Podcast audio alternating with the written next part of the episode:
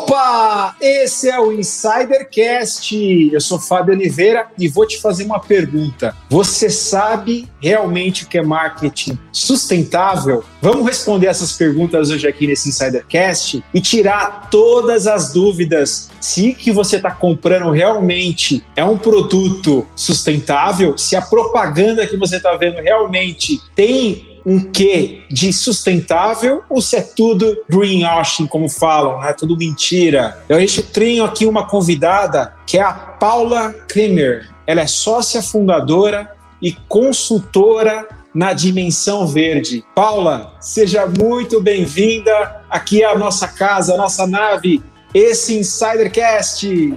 Muito obrigada. Queria agradecer o convite e agradecer mesmo pelo convite para falar de, de um assunto tão importante e especial para mim. Obrigada. Paula, a gente mal pode esperar, porque a gente vai trazer aqui vários exemplos de empresas que praticam o marketing sustentável. Então, vai ser um papo que promete. Então, se o insider quer entender mais sobre o assunto, fica aqui com a gente. E eu já vou fazer a primeira pergunta para você: de onde veio essa sua paixão por esse tema marketing sustentável? Ah, é uma paixão de longa data. É, o marketing sempre me fascinou pelo poder que ele tem de persuasão, de despertar o desejo nas pessoas. E quando eu vim morar no Rio de Janeiro, eu sou de Brasília, eu resolvi fazer uma especialização em marketing ao mesmo tempo que eu trabalhava em uma ONG. E aí eu tive uma super crise de consciência, né? Porque ao mesmo tempo que eu aprendia como fazer as pessoas consumirem mais e criar desejos desnecessários, eu trabalhava na outra ponta com questões muito complexas, né, na esfera ambiental e social. E aí o jeito de que eu arrumei de ficar em paz, né, eu aliei a minha ao marketing a minha paixão que é a sustentabilidade. Foi assim. Poxa, Paula, então a gente vai aprender muito com você aqui hoje. Tenho certeza que o insider que está aqui com a gente vai aprender demais também. E a gente está chegando aqui a vários episódios, já estamos mais de 150, né, Bar Rodrigues? Bar Rodrigues, a menina de São Vicente, toda charmosa, para brilhantar aqui o nosso Insidercast. Oi, Fá, muito obrigada pela apresentação. Sim, o episódio da Paula já, se não me falha a memória, é o 151 ou 152 desta nossa nave louca, como diz você, chamada Insidercast, que faz voos diários. Hoje a gente vai conversar com a Flor do Cerrado, a Paula Kramer aqui com a gente, mas não estamos sozinhos, não é? Garoto de Oz, nosso garoto de ouro de Oz, Fábio Oliveira, temos ele, o garoto de Santos e adjacências, o rapaz das luzes, ele, o nosso marrom bombom, Cleiton Lúcio, seja bem-vindo ao Insidercast. e mais novo graduando, né? Verdade, Obrigado, você vai ser companheiro da Paula, né? De Exatamente. Área. Conta para os Sim. É, gente, depois eu posso contar um pouquinho mais, mas eu realmente decidi é, fazer uma faculdade, me graduar em marketing, tá? E aí, Ronaldo Vitória, não foi papo, viu? Lembro do episódio onde a gente bateu papo, você falou que começou sua faculdade com 30 e poucos anos. Eu falei, é, não tem uma desculpa. Missão dada é missão cumprida. Tô na faculdade e vou me graduar. Obrigado, Ronaldo, e obrigado às pessoas que me apoiaram, tá? Cara, que legal, né? Obrigado, Fábio, pela introdução. Paulo, muito obrigado por compartilhar um pouco do seu tempo, do seu conhecimento. Eu sempre falo isso nos episódios porque realmente eu me encanto muito com os temas que nós abordamos aqui. É quase uma faculdade, para falar a verdade. E eu queria te fazer uma pergunta, Paula. Qual a diferença de marketing verde e greenwashing? Porque eu acredito acredito né, que é um terreno perigoso quando as pessoas não sabem diferenciar essas duas coisas, porque muitas empresas podem não ter atitudes que estão coerentes com o discurso de sustentabilidade, não é verdade? Eu queria que você falasse um pouquinho, se você concorda sobre isso e dessa sua opinião. Bem, antes da gente falar de greenwashing, eu acho interessante a gente dizer que o marketing tem uma parcela de culpa muito grande na crise atual que a gente está vivendo, né? Pois foi uma forma que impulsionou bastante o consumismo. O marketing sustentável vem para contribuir na reparação desses danos que o marketing tradicional ajudou a causar. Então, o marketing sustentável, vou falar um pouquinho do conceito, só para contextualizar, ele foi usado esse, esse termo, marketing sustentável, foi utilizado na década de 1990 por Donald Fuller. E ele apontava o marketing como oportunidade de inovação através das organizações sustentáveis e os objetivos sociais, né? E para ele, o marketing sustentável tinha que ser era definido, né, como um processo de planejamento de de planejamento, de controle de preço, promoção, distribuição de produtos ou serviços, né, que, se, que satisfaçam três critérios. Primeiro, a necessidade dos clientes, os objetivos organizacionais e que os processos de produção sejam compatíveis com o ecossistema. Então, a gente pode perceber que, que é um conceito de gestão bem mais amplo que se concentra em alcançar o triple bottom line. Né? A proposta do marketing sustentável leva e consolida esse o conceito de sustentabilidade na esfera empresarial. Não é apenas fingir que é sustentável, tem que ser sustentável na prática, né? Pois é. O princípio do marketing hoje em dia, né, não é só a satisfação do cliente sim. e sim agregar na razão de ser, né, na filosofia do negócio, a melhoria de qualidade de vida da sociedade como um todo. E o greenwashing, na verdade, né, nada mais, nada menos do que uma propaganda enganosa, né? É uma, como eu posso dizer, é uma estratégia de marketing que é orientada para o engajamento de uma ideia ecológica e a vinculação de uma marca, uma imagem ecologicamente responsável que evidencia o que a empresa faz sua parte, que ela é responsável. E uma empresa que investe no marketing é justamente pela melhora que esse tipo de estratégia traz para sua reputação. Então, quando a, uma empresa que não tem clareza nas suas ações de marketing, né, que fazem propagandas que não são reais, né, que têm a intenção de criar uma falsa aparência de sustentabilidade, induz o consumidor ao erro. Né? Uma Sim. vez que eu comprar o produto ou o serviço, o, o consumidor está assim acreditando que está comprando não só um produto, mas está contribuindo para uma causa ambiental, social, enfim, uma causa maior. E o que, que acontece? Hoje em dia, a reputação de uma empresa está a dois cliques, né? Então, a confiança do consumidor é muito difícil de conseguir. Muito, muito difícil. É facinho de perder. Acho, eu acho que a Bá já, já, ela já, já até sei o que ela vai perguntar. Pode perguntar, Bá. Acho que tem muito a ver com o que a Paula já está falando. Na verdade, eu já queria aproveitar e puxar a, a minha pergunta aqui para Paula, porque é realmente isso que a gente já está ouvindo ela falar aqui para gente, mas eu queria que ela trouxesse os exemplos práticos das empresas que usam o marketing sustentável da, da maneira correta, que não fazem o greenwash nem, nem fazem essa propaganda enganosa que a Paula está falando para a gente, né? Bem, trouxe aqui para vocês três empresas que eu considero que fazem um marketing sustentável bacana. E uma é, uma é nacional, é do, no âmbito nacional, uma é do âmbito local aqui do Rio de Janeiro e uma é internacional. Eu vou começar então com a queridinha do Brasil, que é a Natura, que, gente, é um case maravilhoso para quem está querendo entender mais de marketing sustentável. Olhar o case da Natura é simplesmente demais porque eles são muito engajados. Eles, além de, de usar as estratégias de sustentabilidade para fazer as suas campanhas e, e, e anúncios, eles fazem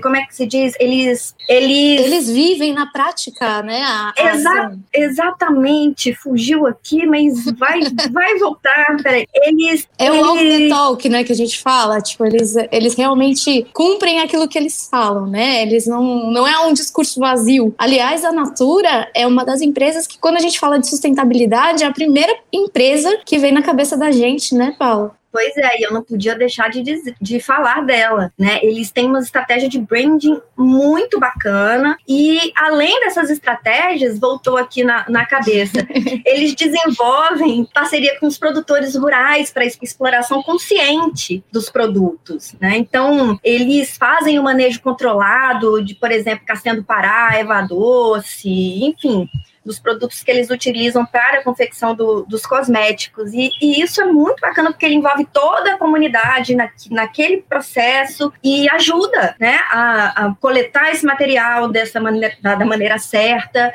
e gera a participação social nesse processo como um todo, né? Eles são Sim. criados por um compromisso muito forte de desenvolver os produtos, né? Inclusive, Paula, só aproveitando enquanto a gente ainda está falando do case da Natura, um exemplo prático que a gente pode trazer para o pessoal é um, um, perfume masculino da linha Kayak, que é o Kayak Oceano, que foi lançado acho que no ano passado, que toda a embalagem desse perfume foi feita com plástico reutilizado, né? Recolhido dos oceanos. Então, desde a, da, do frasco do perfume, a caixinha, algumas partes da embalagem não tem mais o plástico, justamente para não devastar mais a natureza. E o, o shrink, que a gente fala, né, que é o plástico que envolve a caixinha, não tem. Nesse perfume específico, a Natura tirou justamente para reduzir o consumo de plástico na, na cadeia de produção deles. Né? Então, é exatamente o que você está falando. É uma vivência do início ao fim com a comunidade e com os produtores e com o consumidor final, inclusive, né?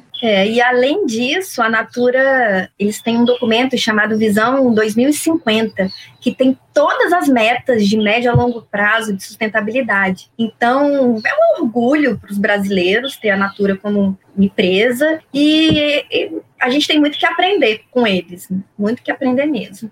Agora eu vou... Ah, tem mais dois exemplos, né?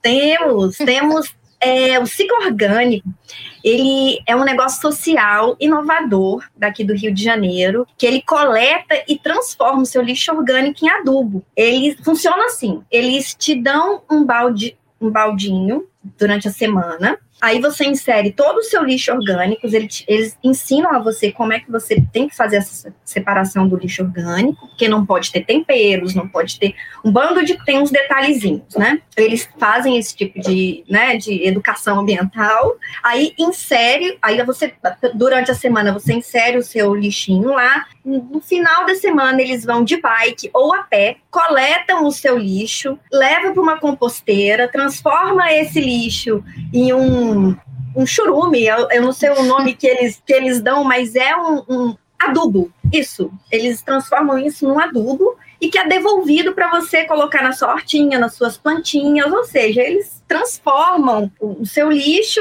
num adubo para você poder usar no seu, no seu quintal. E se você não tem quintal, você pode doar para os lugares. Então, é muito bacana e resolve né, um problema que é muito grande, que é o lixo e o descarte correto. E ainda faz uma conscientização educando a população, né? Super educação ambiental, é muito bacana, gente. Vale muito a pena dar uma olhadinha no, no site deles. Eu não tenho nada a ver com a empresa, nunca fiz o marketing deles, mas eu acho demais esse tipo de iniciativa. Você vê que a gente não precisa inventar a roda, né? A gente só precisa fazer o negócio do jeito certo. E a última empresa que eu gostaria de trazer aqui para vocês é a Patagônia, que é uma empresa que tem a sede na Califórnia. Eles produzem equipamentos para montanhismo e atividades ao ar livre. Então, a filosofia da, da empresa é sempre ancorada na proteção da natureza e no desfrute da natureza. Então, é, o site é muito lindo. Eles encorajam as pessoas a consumir menos e eles têm um slogan muito, muito maneiro que é quanto mais você sabe, menos você precisa. Então, é, é legal, né? Uma, uma loja falando: olha, você não precisa consumir tanto, você tem que consumir o que você precisa, né? Então é muito legal. E eles também, como a Natura, eles não compram algodão de fabricantes que usam poluentes químicos. Eles sempre respeitam as cadeias produtivas dos produtos que eles vendem, né? E tudo é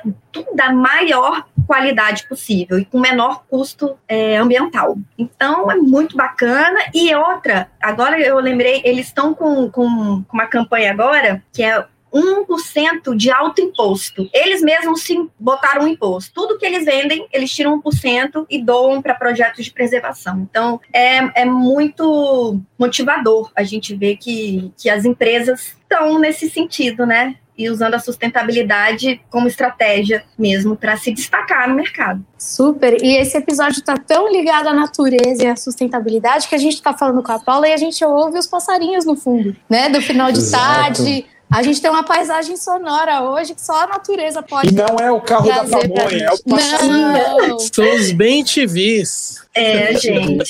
Eu moro na beira da floresta da Tijuca, então eu acordo, gente, com uma sinfonia maravilhosa aqui. Vem tucano, vem bando de passarinho, é uma maravilha aqui, gente. Paula, chegamos no momento muito aguardado agora do Insidercast, que é a hora da pergunta coringa. Ih, vou até sair Nossos aqui, convidados peraí. adoram. É, eu vou, vou aqui também, ó. A gente- Vou, vou me esconder aqui. É aí que daqui a pouco eu E nessa pergunta coringa, Paula, a gente faz pergunta um número, você pode escolher um número de 1 a 10, e a gente vai pegar, coletar aqui uma pergunta randômica e te fazer uma pergunta surpresa. Vai ser bem de surpresa, e aí você responde pra gente. Você topa o desafio? Claro, vamos que vamos. Qual Então que eu você escolhe? o número 4. Número 4 não é tão escolhido, hein? Muito legal. Número 4, qual é a cidade que bate mais forte o seu coração aqui no Brasil? Queria que você desse três razões para que essa cidade é tão importante para sua vida e para tudo para você. Ai, gente, é Brasília. É a minha cidade do coração, é o meu cerrado. É a cidade onde eu nasci, onde eu criei laços muito fortes, onde eu tenho meus amigos que são meus amigos até hoje, onde eu cresci e adoro aquela secura de 9% em agosto. Então o pessoal vai pra lá, passa mal, eu adoro, o cabelo fica maravilhoso, o clima, é, eu me sinto, apesar de sofrer um pouquinho, mas eu adoro a- a- aquele, aquele clima de Brasília. É uma cidade diferente, é uma cidade muito musical, apesar. Porque não tem muito o que fazer, pelo menos na época que eu morava até lá, eu morei lá minha juventude e não tinha muito o que fazer, então a gente gostava muito de, de música, de rock and roll e. Ah, só tenho lembranças boas e pretendo voltar para Brasília assim que puder. Inclusive, minha banda favorita é de Brasília, Legião Urbana, que marcou a época Olha, na década de 80. Lembro com muita saudade aí do Renato Russo. Mas meus amigos não vão escapar dessa também, não. Vou perguntar aqui para eles. Na verdade, Cada eu um cheguei. está numa cidade diferente, mas eles têm uma cidade preferida aqui no Brasil, provavelmente. Primeiro, eu vou perguntar para Cleiton Lúcio, para ele revelar para gente qual a cidade preferida dele no Brasil. Minha Dê três preferida. razões, Cleiton Lúcio. Cara, claro que é Enumere, né? responda e diga por quê. Claro que é Diga Santos, né? Nossa, mas eu te fazer uma brincadeira. aqui. Quando a Paula falou do, da, da porcentagem relativa do ar, né? do- da umidade, cara, eu até peguei minha bombinha. Pode imaginar, 9%. Eu falei, meu Deus do céu. Pra ir pra Brasília tem que ir com o kit, então. Tem que ir com o kit. Mas brincadeiras à parte, eu, eu amo. Eu, eu aprendi a amar Santos, né? É, quando se é jovem e que quer fazer coisas radicais, Santos não é uma cidade indicada, não. Porque Santos é a cidade onde tem o maior, o maior público de terceira idade do Brasil, né? Então, algumas coisas em Santos são devagares, outras coisas é. O trânsito em Santos é devagar. Tem gente é comendo. ruim. É, tem gente comendo faixa o tempo todo. Mas acontece, entendeu? Mas assim, brincadeiras à parte, eu acho que Santos é maravilhoso porque é uma cidade que tem um clima bom, apesar de ser úmido aqui. E a gente brinca, né, que em Santos ou tá chovendo ou tá nublado. E, e a Bárbara ela vai começar a concordar comigo porque ela mora agora próximo. Mas como é engraçado que chove final de semana e aí segunda e terça faz aquele solarão, né? Depois ela pode falar. Mas assim, coisas que eu amo em Santos, né? A ponta da praia eu amo. Eu amo a Vila Belmiro, apesar de não ir muito. E eu amo o Horto, que tem aqui perto de casa, que é um lugar onde eu costumo passear, andar um pouquinho. Sa- Santos é uma cidade, assim, que tem, tem as coisas de cidade grande, mas ainda assim tem uma pegada um pouco mais de interior, sabe? Apesar de ser uma cidade grande. Então eu gosto dessa mistura. Mas antes da Bárbara, ô Fábio, me fala umas características aí da cidade de Oz. Queria saber é Hoje o você vai acabar. Além do cachorro quente, dos pombos, Dos que a gente pombos. sempre fala aqui, quais são os grandes atrativos e, e a- as Poxa. melhores coisas de. E não vale falar do Bradesco também. É, o episódio não é patrocinado pelo Bradesco. Não vale falar do Bradesco. O Fábio sempre fala do Bradesco. Olha, o Bradesco paga nós, né? Por favor. Eu tô falando do Bradesco. Porque, assim, 80% da população que mora aqui trabalha no Bradesco. Porque aqui tem a Cidade de Deus, que é a verdadeira cidade que o banco tem a parte administrativa dele. Então, muita gente trabalha aqui. Mas o que é legal na cidade é a gastronomia, gente. Poxa, não dá pra falar, não deixar de falar do cachorro-quente. Aqui tem todas as versões de cachorro-quente que vocês podem imaginar. Tem cachorro quente no prato que pesa mais de meio quilo. Ô, louco. Eles misturam tudo, purê de batata, batata palha, ervilha, milho, tudo que você imaginar no prato. Tem a versão com três salsichas no pão. Tem a, a versão sushi dog do cachorro quente, que é muito Meu boa. Deus do céu. É como se fosse um sushi embaladinho assim, o hot dog, né? Então, é muito. A gastronomia é uma, um caso à parte. E aqui tem a melhor esfirra do Brasil, tá? A esfirra dosa, a melhor do Brasil, melhor que a Manara, melhor que você. Quando vocês vierem para Osasco, eu vou levar vocês lá vocês. Caraca, a gente vai sair daí Poxa. com 3 quilos Olha, mais. Não, eu tô ficando com fome, porque aqui no bastidor a Paula já falou do arroz com piqui. É. Agora o Fábio tá falando das iguarias gastronômicas de Oz, né? A gente tá ficando com fome. Eu tô com saudade do cachorro prensado de São Paulo, né? Porque hoje eu moro em São Vicente, aqui não tem. É uma coisa, fica a dica para os empreendedores fazerem só um. carrinhos de, de dog prensado aqui no litoral. São Paulo é uma das cidades que eu mais amo sem sombra de dúvidas. Mas o, o meu lugarzinho do Brasil, ou um dos meus lugares no mundo, acho que é, eu já falei em outros episódios aqui, mas é Porto de Galinhas e Maragogi. Então, se eu tivesse Delícia como, ela, né? Delícia, gente. Se eu tivesse como, eu moraria lá tranquilo, assim, tipo, fácil. Ah, gente, vocês falaram só lugares maravilhosos e quando eu falei de Brasília, eu não falei por que que eu, os pontos. Porque, gente, lá tem a Chapada dos Veadeiros, a 300 quilômetros, que é um paraíso na terra, é meu quintal, gente. Cresci ali nas trilhas, igual um calango mesmo do Cerrado. Então, tem a Chapada dos Veadeiros, tem cachoeira demais no berço do Cerrado. No berço das águas, que é o nosso Cerrado. Não, é maravilhoso Tá mesmo, lindo né? Vocês já foram? Não, mas a, a gente não eu, eu conheço vejo só Brasília. pelo. Eu só conheço Mas não livro conheço de a. Chapada, queria ter conhecido a Chapada. Eu fui a trabalho, então foi muito rápida a passagem. Mas é uma cidade totalmente planejada, impressionante. Parece que você está no exterior. né? Brasília é um, é um caso à parte ali. Toda a organização da cidade é muito legal. A arquitetura é uma, chama muita atenção do mundo todo. Então, vai gente do mundo inteiro estudar ali a arquitetura, porque realmente impressiona. Né? Impressiona. É muito bonita a cidade. Eu sou suspeita, né?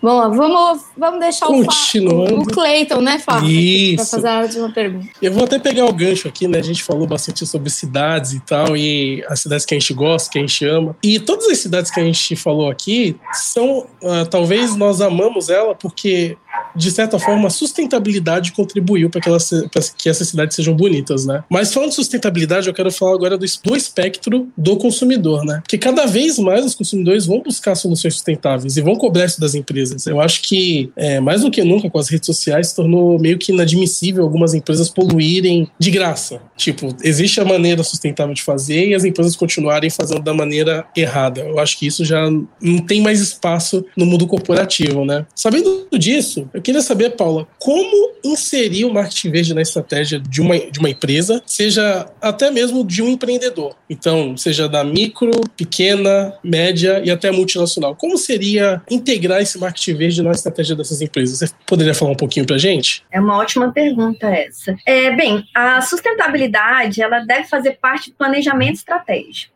Né, e Uhum. direcionar todas as ações da empresa e de cada parceiro que essa empresa tem. Então, não adianta você ser sustentável se o seu fornecedor não é. É uma teia de serviços né, sustentáveis, desde a concepção da ideia até a maneira de, de comunicar. Né, do ponto de vista do, do marketing, a visão, os valores e os, os objetivos da- das empresas devem ser autênticos nessas estratégias mercadológicas. né? Ou seja, como eu falei, desde a concepção dos produtos, dos serviços, até a forma de comercialização e de comunicação. Eu acredito que somente assim a sustentabilidade pode ser adicionada ao negócio, e formar mais um atributo de marca, né, o que contribui para diferenciar, para você ter um diferencial competitivo no mercado. Então, a autenticidade do discurso e o comprometimento com as ações sustentáveis é o que permite os consumidores identificar a, a- a marca com atitude responsável e ética. Não tem outra forma.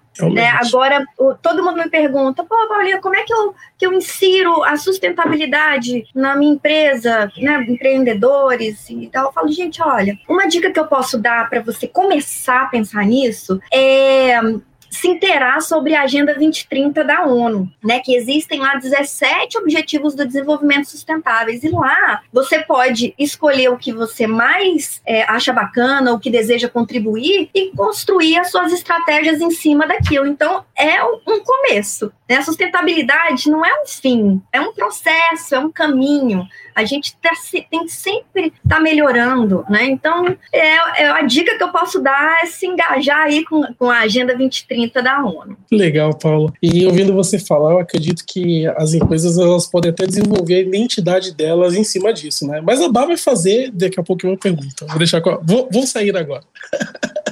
Bom, Paulo, até emendando um pouco que a gente brincou e comentou aqui com o Cleiton, que ele está entrando agora na faculdade, né, vai fazer marketing também. Se ele optar por seguir os seus passos e pensar no marketing sustentável, qual que é o conhecimento que ele precisaria ter para esse tipo de cargo, enfim, né? Ou se ele for prestar uma consultoria, dá algumas dicas práticas para quem quer, quer ser seu colega diário.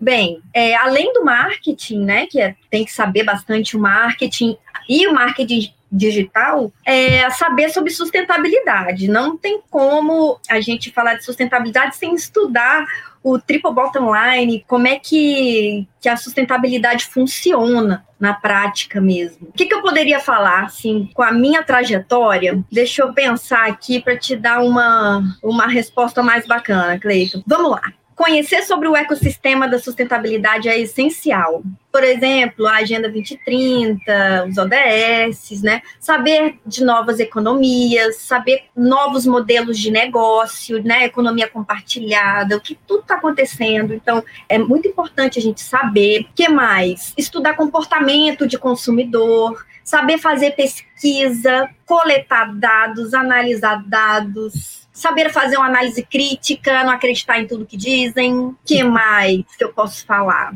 Além das ferramentas, né? Porque marketing, marketing digital, você vê que tem muitas ferramentas. Não é só apertar botão, né? Saber sobre estratégia é muito importante. Para o marketing, o que eu mais gosto no marketing é fazer estratégia, é pensar nas estratégias. Então, é, é importante saber fazer isso além das soft skills, né, que dizem, né, falam, tem que ter soft skills, tem que ter bastante flexibilidade, muita empatia, trabalhar a gente com marketing sustentável e sustentabilidade é empatia na veia, porque a gente trabalha com muitos problemas graves muita coisa assim social e ambiental que realmente são problemas gravíssimos e que a gente precisa ter uma inteligência emocional muito grande, flexibilidade, resiliência, criatividade, jogo de cintura legal, assim, tem que ter, né? E o que mais? Você tem muito conhecimento político e cultural, né? Poder de negociação, enfim, tem uma lista enorme de conhecimentos que a gente precisa ter para poder trabalhar com a sustentabilidade.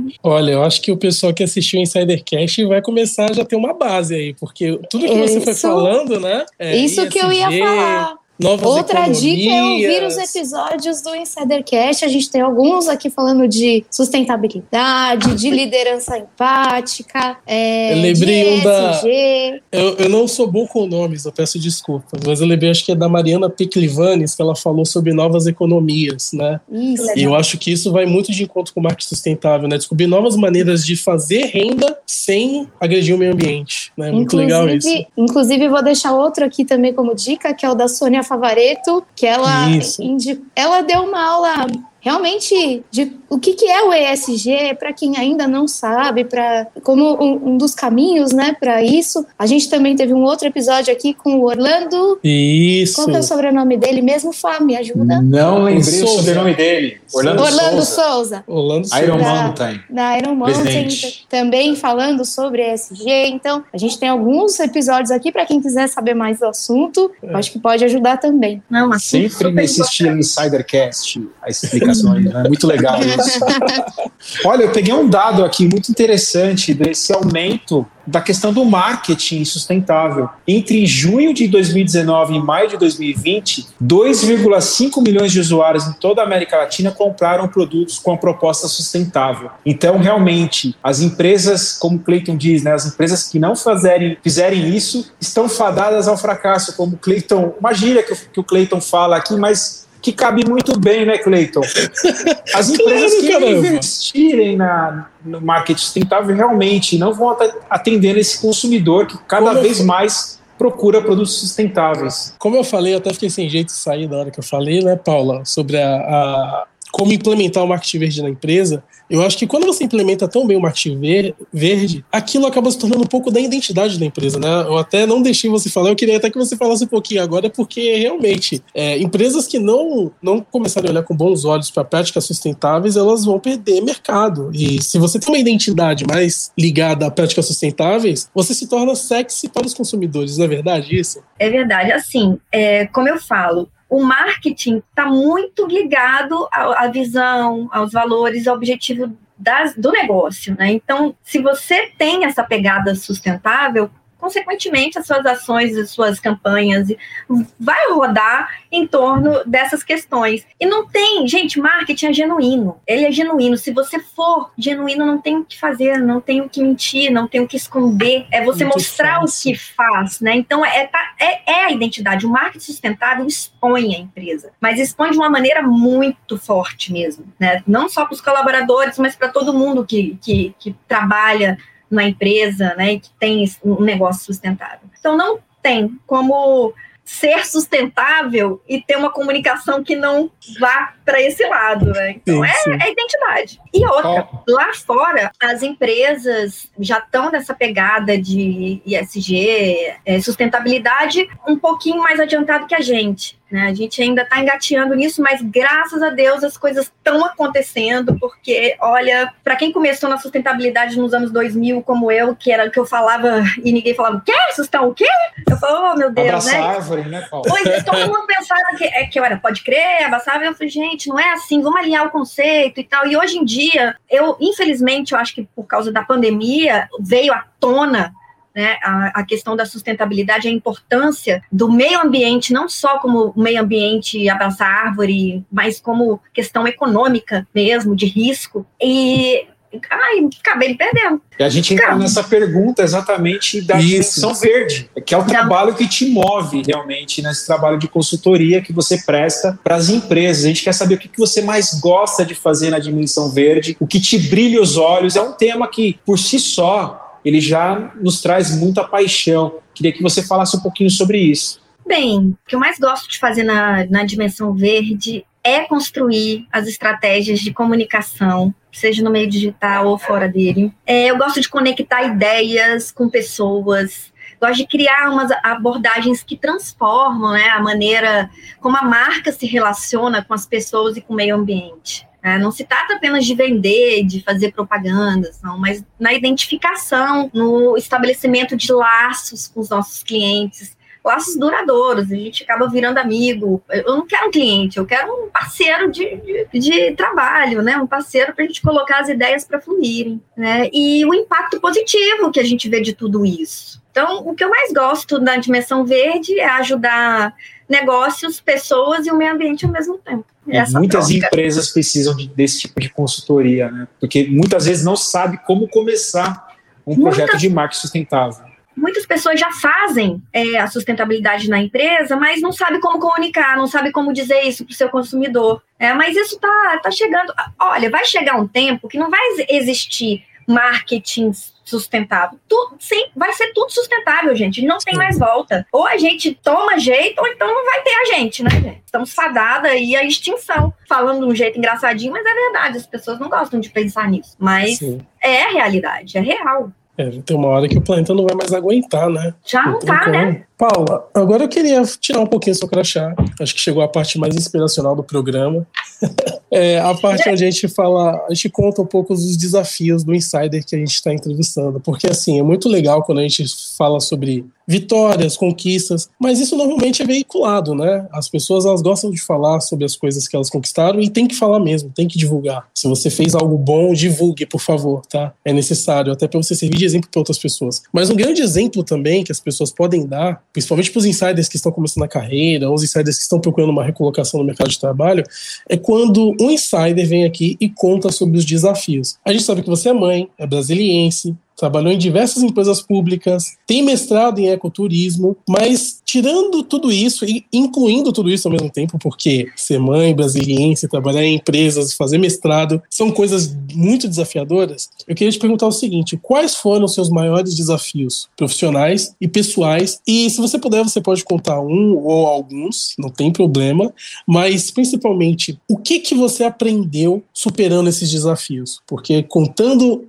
os aprendizados, o desafio e a superação, você vai inspirar outras pessoas que talvez possam estar passando por problemas ou desafios semelhantes aos seus. Então, gente, é, olha, tem muito desafio. Acho que todo mundo passa por muitos desafios na vida, né? E, assim, o primeiro desafio que eu, que eu gostaria de contar foi ter que sair da minha cidade, que eu amo tanto, Brasília, para poder trabalhar no terceiro setor numa ONG. Na época, como eu falei, nos anos 2000, primeira década do ano, dos anos 2000, Brasília não tinha muitos empregos verdes, né? Vamos falar assim. Então eu tive que sair de lá para ir para o Rio, para vir para o Rio de Janeiro para poder atuar naquilo que eu, que eu gostaria. Então, eu deixei minha zona de conforto, eu deixei amigos, famílias, tudo que eu conhecia para vir morar no Rio de Janeiro, onde eu não conhecia ninguém. Então, foi muito difícil, muita solidão, muito assim. Tinha dias que eu falava, gente, o que, que eu estou fazendo aqui? Eu enxerguei uma realidade diferente do que eu estava acostumada, porque na cidade onde eu nasci e, e morei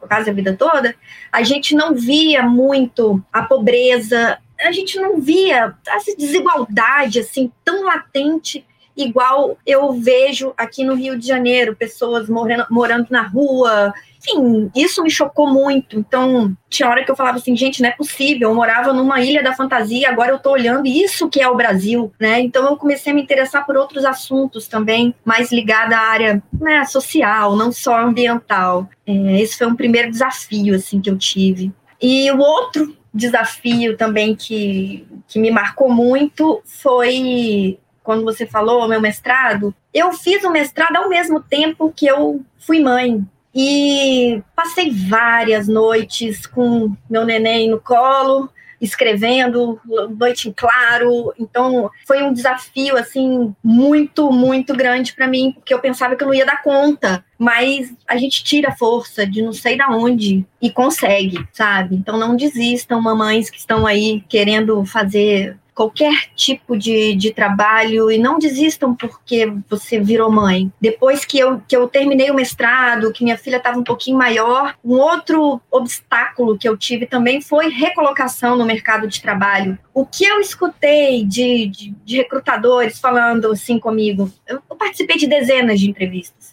mas quem vai ficar com a sua filha quando ela ficar doente? Tipo, umas perguntas assim que não cabe, gente, hoje em dia. Tô, dava, dava vontade de falar assim: oh, meu Deus, você é filho de chocadeira? Quem ficou com você quando você ficou doente? Né? Porque é uma, é uma pergunta que isso fere muito. A mulher, depois que ela, que ela tem essa experiência materna, ela né, ela enxerga o mundo de uma forma diferente. E a gente não pode ser punida por gerar, né? Por ser mãe. E eu senti isso na pele, sabe? Então foi uma coisa assim que, que bateu forte em mim e foi uma das, um dos motivos que eu resolvi investir mais na dimensão verde, colocar minha ideia sem precisar de nenhum recrutador perguntar mais isso para mim. Nunca mais na vida quem vai ficar com a minha filha.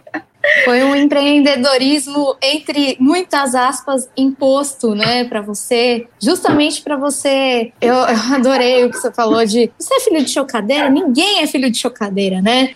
E as pessoas esquecem né? Que, que como a gente costuma dizer aqui, existe um ser humano por trás daquele crachá, né? Então é importante que, e isso é uma coisa que a gente tem visto aqui no Insidercast, que as empresas realmente busquem na prática a liderança mais humanizada, essa questão de humanização nas hierarquias da empresa e esquecer que não é porque é mulher que não vai dar conta do recado, pelo contrário, às vezes dá muito mais não que os homens não deem, não é isso. Dão e muito conta do recado. Mas mulher é como você estava falando. Você estava com teu filho no, no, colo, tua filha no colo, escrevendo com a, com a, outra mão aqui o mestrado, pensando no que você ia fazer de trabalho. É, é, são muitos pratos para equilibrar e que muitas vezes não tem valor, né? Então, gostei muito dessa, dessa colocação e sempre vou lembrar agora. Você é filho de chocadeira? Não.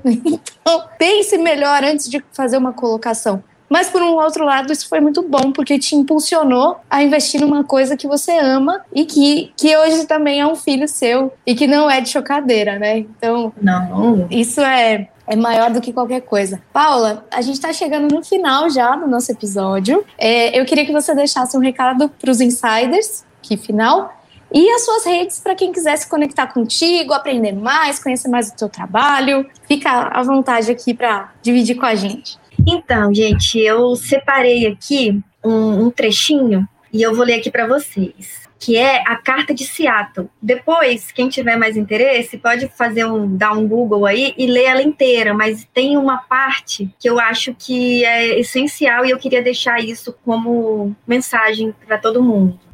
A terra não pertence ao homem. O homem pertence à terra. Isto sabemos. Todas as coisas estão ligadas, como o sangue que une uma família. Há uma ligação em tudo.